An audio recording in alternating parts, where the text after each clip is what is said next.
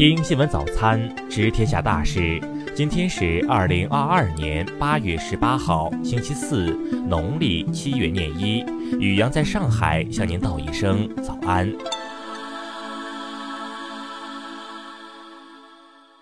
先来关注头条新闻。近日，四川省眉山市青神县，不少网友来到国家文物重点保护单位瑞丰崖墓群避暑，引起讨论。多段视频显示，不少市民在位于青神县的瑞丰崖墓群乘凉。对此，有网友担心市民在古墓纳凉会滞留垃圾，破坏公物。对此，青神县文物保护中心工作人员称，乘凉基本上对崖墓群没有损坏，工作人员会教育纳凉群众注意卫生。再来关注国内新闻，国家卫健委昨日通报，十六日新增本土确诊病例五百六十六例，无症状两千三百二十二例，西藏十六加六百七十例。据国防部消息，根据中俄两军年度合作计划及双方共识，中国人民解放军近期将抽组部分兵力赴俄罗斯参加东方 -2022” 演习，印度、白俄罗斯、塔吉克斯坦、蒙古国等多国也将参演。中央气象台八月十七日十八时发布暴雨蓝色预警，预计八月十七日二十时至十八日二十时，内蒙古中部偏南地区、宁夏东部、陕西北部、山西北部、河北中北部、北京、天津、辽宁西南部等地有大到暴雨，其中内蒙古中部偏南地区、山西北部等地部分地区有大暴雨。上述部分地区伴有短时强降水，局地有雷暴大风等强对流天气。八月十七日，国家卫生健康委就关于进一步完善和落实积极生育支持措施的指导意见有关情况举行发布会。会上，国家医保局待遇保障司副司长刘娟表示，未婚已育女性办理生育津贴不需要结婚证等材料。八月十七日晚，重庆涪陵北山坪突发山火，后续情况正在了解中，目前暂无人员伤亡。我在南京很想你，想你的风还是吹到了重庆。八月十七日，据宁波市民政局消息，该局十六日协同综合执法部门对灵桥路、马园路等路段商家擅自设置的三块网红路名牌进行查处，责令设令者拆除。国家卫健委于八月十七日上午举行新闻发布会，国家发展改革委社会发展司副司长、一级巡视员郝福庆介绍，国内调查显示，婴幼儿无人照料是阻碍生育的首要因素。城市中超过三分之一的家庭有托育需求，但供给明显不足，特别是普惠性服务供不应求。各方研究和国际经验也表明。发展托育对减轻家庭负担、提高生育意愿具有显著效果。八月十一日至十四日，第二十一届中国女子数学奥林匹克在天津市南开中学举行。本次比赛吸引了全国三十多支队伍，一百五十余名优秀中学女生参赛。经过两天角逐，四十四人获金牌，五十四人获银牌，四十五人获铜牌。再来关注国际新闻。据俄媒报道，当地时间十六日，俄罗斯总统普京在第十届莫斯科国际安全会议上谈及台海局势，谴责美国众议院议长佩洛西窜访台湾是美国精心策划的挑衅，是不尊重他国主权的无耻表现。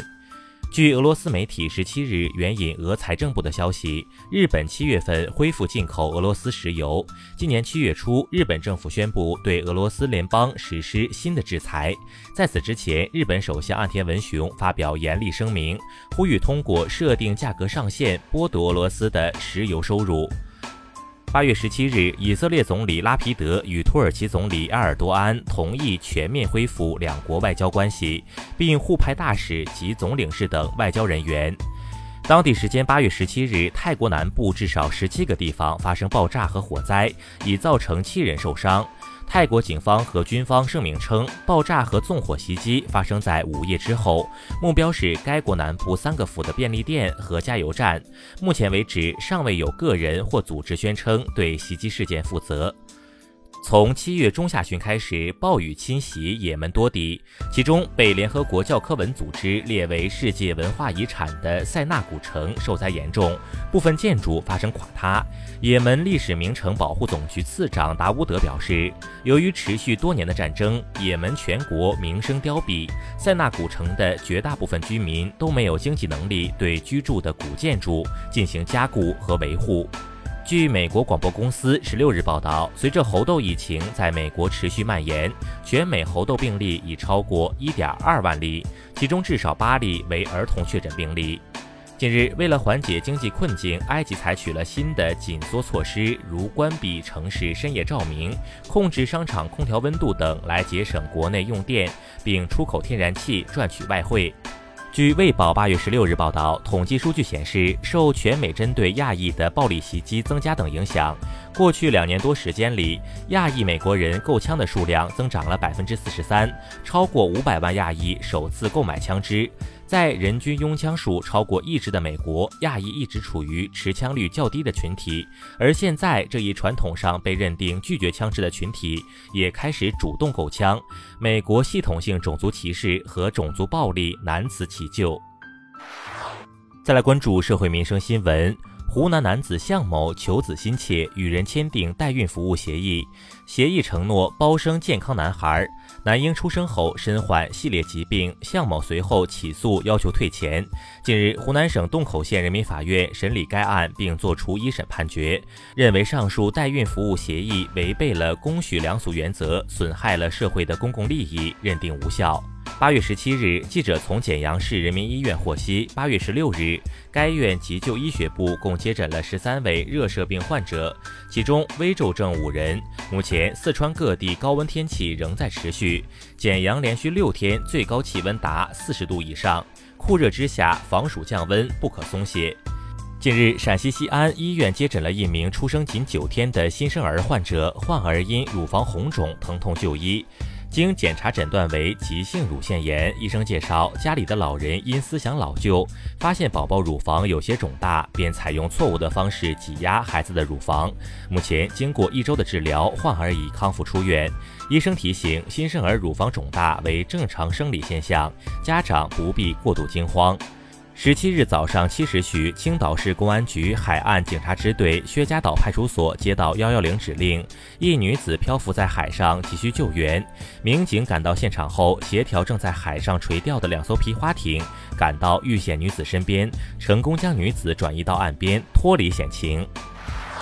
再来关注文化体育新闻。十七日，中国足协网站发布关于进一步加强各类足球赛事赛风赛季工作的通知。通知要求积极开展赛风赛季自查自纠活动，从严从重处理相关赛风赛季涉事人员，严厉打击假赌黑行为等。国漫视效巨制《深海》发布首支预告，并宣布即将于年内上映。《深海》是导演田晓鹏继《大圣归来》之后，历时七年筹备制作的又一部力作，同时也是彩条屋影业继《哪吒之魔童降世》后最为重磅的影片。据悉，为打造前所未见的大银幕奇观，主创耗时两年，开创性研发粒子水墨动画，实现中国水墨与主流三维技术的结合。北京时间八月十七日十九时三十分，中超联赛第十三轮，武汉长江对阵北京国安。上半场，达布罗助攻张稀哲推射破门。半场结束，国安客场一比零武汉长江。下半场，江祥佑、张玉宁传射，蔡永庆推射建功。邹德海失误，卡耶维奇扳回一城。最终，国安四比一大胜武汉长江。经有关方面协商一致，并经亚残奥委员会批准。杭州二零二二年第四届亚残奥会将于二零二三年十月二十二日至十月二十八日举行。以上就是今天新闻早餐的全部内容。如果您觉得节目不错，请点击再看按钮。咱们明天不见不散。